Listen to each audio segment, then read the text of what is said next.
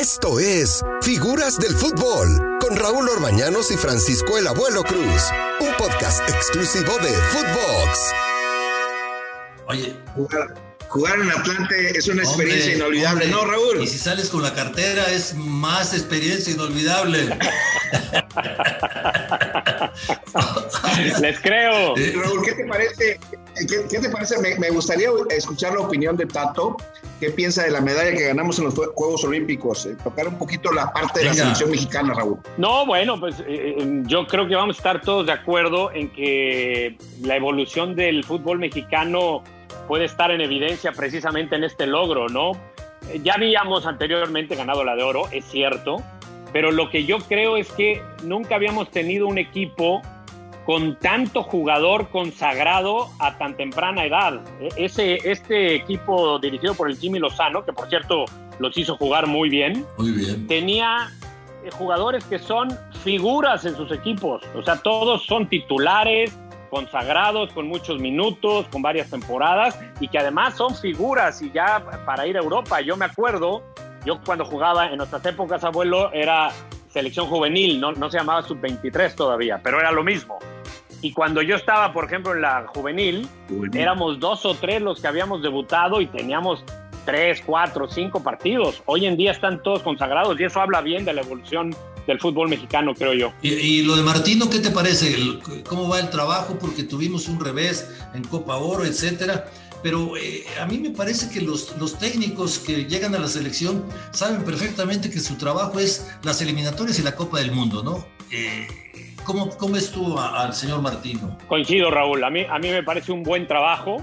Me gusta mucho el estilo de juego, el modelo de juego, el concepto, la filosofía. Eh, creo que lo aplican de, de, de, muy buena forma y creo que hay que ser pacientes. Es doloroso perder dos finales y en un periodo tan corto, en un mismo verano contra los Estados Unidos, que es el rival pues, a vencer de la zona y es ya un clásico. Pero hay que analizar mayores circunstancias, ¿no? Había muchas bajas, eh, hubo eh, un buen rendimiento del equipo en ambos equipos, en ambos partidos, quiero decir. Se compitió bien. Estados Unidos es mucho más competitivo hoy en día que en el pasado Así es que yo soy de los que pienso de que va muy bien, de que ojalá al Tata se le tenga paciencia, se le entienda y se le mantenga. Y yo creo que con eso vamos a dar buenos resultados porque combinando eh, su capacidad, su conocimiento, su experiencia con la evolución que decíamos que lleva de buena forma el fútbol mexicano y, y la gran generación o varias generaciones de buenos futbolistas, creo que podemos seguir avanzando bastante. Pues sí, ojalá, ojalá, porque yo te digo una cosa, Tato, yo veo partidos de, Argentina ahora, eh, veo partidos algunos de Brasil, sí tengo que reconocer que hay algunos partidos que digo, caramba, partidazos, pero Argentina, el nivel de Argentina la liga nuestra tiene mejor nivel en este momento que Argentina. Nuestra liga es muy competitiva. Nos falta transportar eso a la selección. Nos falta que estos muchachos, cuando crezcan a la grande, empiecen a conseguir logros importantes, que es, es el único paso que le falta al fútbol nuestro. Ese es el, pendiente que tenemos, ¿no? Coincido contigo, coincido contigo en la apreciación del nivel de nuestra liga. Y, yo creo que a nivel de selección eh, lo vamos a valorar en el momento que, por ejemplo, lleguemos a ese famoso quinto partido, ¿no? O que si se vuelve a participar en Copas América se tengan eh, momentos como los que estuvieron en, aquellos, eh, en aquellas épocas en donde se llegaba a finales y se competía de buena manera. Y, precisamente, eh, estando de acuerdo contigo, yo creo que eso se puede lograr con un buen proceso que tendría que ver con eh, mantener al Tata Martino. A, ver, Tato, una, una, perdón, abuelo, una. Eh, ¿A poco no sería eh, una buena señal que, a ver, ya el, Jimmy Lozano se vaya, no quiere dirigir al Olímpico, lo cual entiendo, pero que le dijeran, a ver, Jimmy, ven por favor, cuando se vaya Martino, tú vas a ser el técnico de la selección y decirle a Martino, este va a ser tu sucesor, quiero que trabajes mientras con él con la promesa de que tú vas a ser el sucesor. Yo pienso que esto daría más claridad al trabajo de los técnicos y, más seguridad, ¿no? Para, para, para, para, el desarrollo de la selección. Me, gusta tu idea, ¿cómo no? Estaría padrísimo. Este, habría que ver si, si Jimmy está de acuerdo, ¿no? Si es un, un camino que le gustaría, porque es probable que Jimmy tenga la ilusión de entrenar mientras tanto a un equipo de primera división pero a lo mejor tiene esa ilusión porque no le ofrecen esto que tú comentas, ¿no? Pero, pero me gusta, me gusta tu propuesta, ¿cómo no? Oye, Tato, y, ya para, para yo despedirme, porque tengo que ir a comer con Raúl Lorbañanos, eh, este, sin duda nos quedamos con eh, Mejía Barón como técnico. ¿En qué sentido? ¿Del número uno de los que me dirigieron? Sí. Yo, yo, pienso que un tipo muy, muy, muy trabajador, muy, muy detallista, Mira. Me, me, gustó mucho haber, haber sido dirigido por, por Mejía Barón. Obviamente la Volpe me enseñó muchas cosas, pero me, considero porque él, él, es parte importante en tu desarrollo como deportista, ¿no? Futbolista profesional, Miguel. Totalmente, abuelo, totalmente. A ver, cuando yo hablo de Miguel, me vuelvo subjetivo porque le tengo mucho aprecio, mucho cariño. Es mi amigo hoy en día.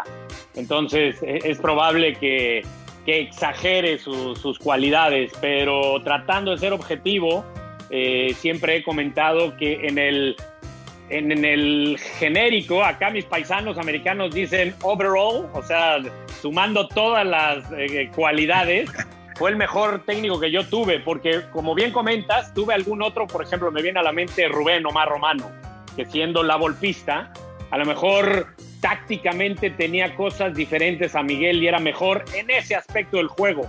Pero en el aspecto general de manejo de grupo, de liderazgo, de, planeación, eh, de todo lo que conlleva este, ser un padre, de, un guía, todo lo que lleva a liderar un grupo, Miguel Mejía Barón número uno, sin duda. Eh, Raúl, es muy importante lo que dice Tato. Fíjate que cuando llegamos a la eliminatoria del 93, estando en Cancún, él nos regala una carta personal a cada uno, lo que piensa de cada uno, y me dice a mí, no vas a ser titular, yo ya tengo al, al 11, este, es el único entrenador que personalmente, Raúl, a mí me ha tenido contento estando yo fuera, ¿eh?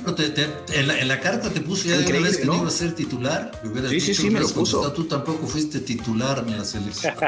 No, ya me voy, le dije, ya me voy a Monterrey.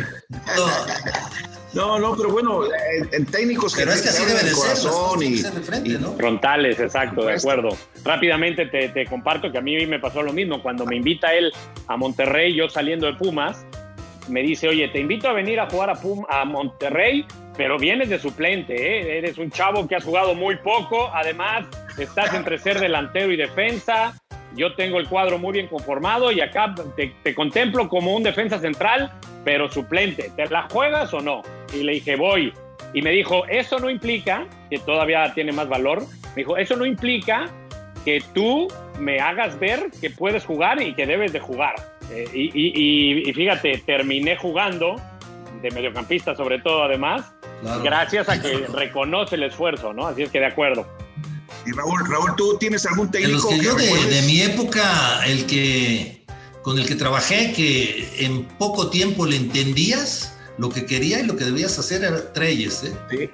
Nacho Treyes. yo lo, tuve en algunas selecciones, como había poco tiempo de trabajo, agarraba a los 11 futbolistas, lo primero que me acuerdo, los 11 parados ahí entrenando en el Estadio Azteca, y como, como fichas de ajedrez, ¿no? Ponía, a ver, uno se para aquí, aquí cuatro, aquí tres, aquí. Y si quiero hacer este movimiento, muévete para acá. O sea. ¿Tú eras el rey, Raúl? Eh, yo, yo, era peón.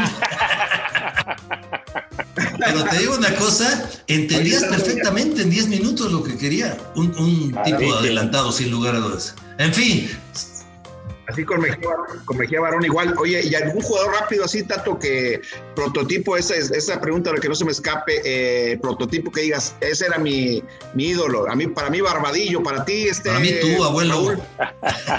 Ay, muchas gracias, Raúl, muchas gracias. Yo, para, ti, tanto, yo, yo admiré mucho a Hugo Sánchez eh, cuando jugaba en el Real Madrid, la verdad. Luego lo tuve de rival y de compañero, pero en su época de futbolista, mi respeto. Tato, muchísimas gracias, un fuerte abrazo, una plática muy agradable y muy constructiva. Ojalá volvamos a, vernos pronto. Te mandamos un fuerte abrazo muchísimas gracias. A ustedes, que sigan los éxitos. Un gustazo, que estén bien. Gracias. Igual. Abuelo. Hasta luego, Raúl. Bendiciones a los dos. A Federico también.